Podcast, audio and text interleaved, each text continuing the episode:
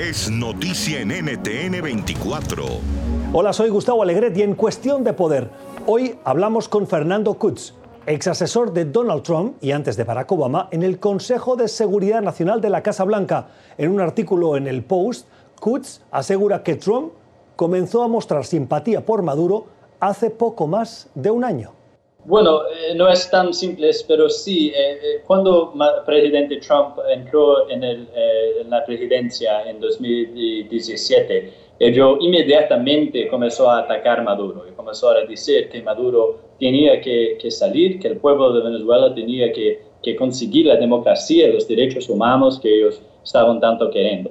Pero cuando 2017 avanzó y las, los protestos continuaron y las las, eh, eh, el pueblo continuó tentando tirar a Maduro, pero sin su suceso, con Maduro utilizando eh, violencia contra su pueblo, con Maduro utilizando las Fuerzas Armadas contra su pueblo. el presidente comenzó a reflexionar en voz alta que estabas con, con más respeto por Maduro, que estabas sorpreso por el poder que Maduro consiguió sustentar. Eh, yo creo que embajador Bolton y su equipo estaban listos para una invasión militar de Venezuela y yo creo que el presidente Trump nunca estaba eh, en este nivel.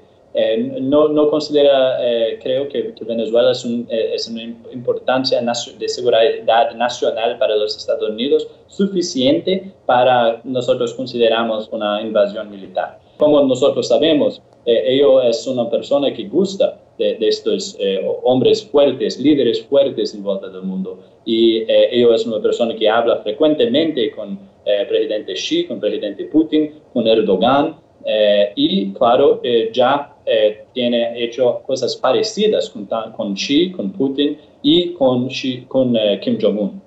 Esta fue parte de la conversación que tuvimos en el programa Cuestión de Poder, que se emite de lunes a viernes a las 8 de la noche en Ciudad de México, Bogotá y Quito, 9 en la costa este de Estados Unidos, Santiago y La Paz, y 10 en Montevideo y Buenos Aires, en NTN 24.